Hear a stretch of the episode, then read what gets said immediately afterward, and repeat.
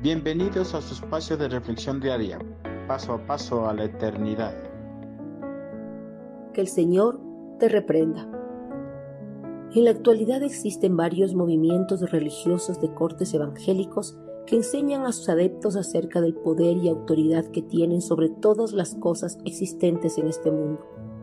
En estas enseñanzas se enfatizan la autoridad para reprender a los poderes sobrenaturales de maldad que gobiernan en este mundo enfatizan su autoridad para reprender a Satanás y a todos sus sirvientes.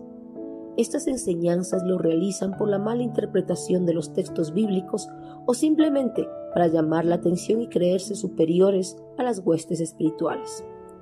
Para estas enseñanzas heréticas recalcan que Jesucristo da esta autoridad a todos sus seguidores, pero de acuerdo a las sagradas escrituras, la autoridad de reprender o determinar juicio en contra de algo o alguien es única y exclusivamente de Dios. Esto lo recalca el apóstol Judas. Pero ni siquiera Miguel, uno de los ángeles más poderosos, se atrevió a acusar al diablo de blasfemia, sino que simplemente le dijo, que el Señor te reprenda. Esto ocurrió cuando Miguel disputaba con el diablo acerca del cuerpo de Moisés. Judas 1.9 la autoridad de reprender o decretar juicio sobre todas las cosas o criaturas creadas le corresponde a su Creador, porque Él es el único que tiene poder para ejecutar el juicio decretado sobre su creación. Aparte de Él, nadie tiene esa autoridad, ni siquiera el jefe de los ángeles, quien está al servicio de Dios en el reino de los cielos.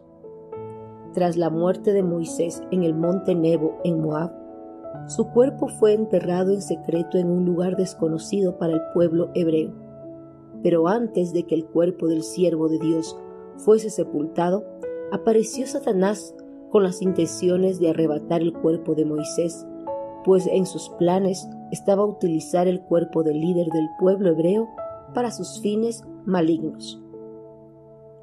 Aunque las escrituras no recalcan, probablemente Satanás quería usar el cuerpo de Moisés como ídolo y objeto de culto fetichista en Israel, y así llevarlos a la perdición.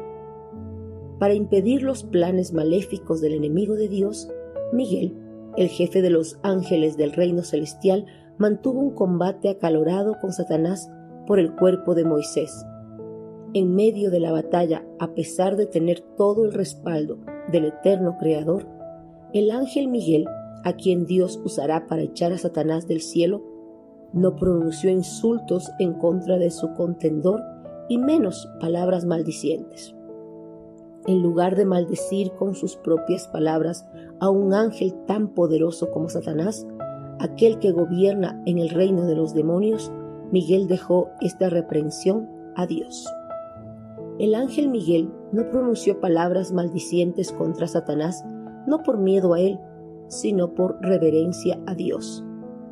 El Creador es el único que tiene autoridad para maldecir y determinar juicios sobre su creación.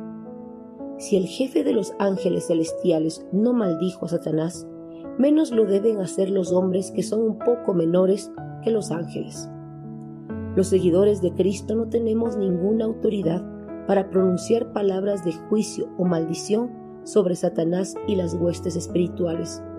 Ni siquiera debemos dirigirnos a ellos, más bien, cuando nos encontremos bajo la acechanza del enemigo de Dios, debemos buscar al Señor y encomendarnos a Él para que intervenga con su poder infinito en contra de ellos.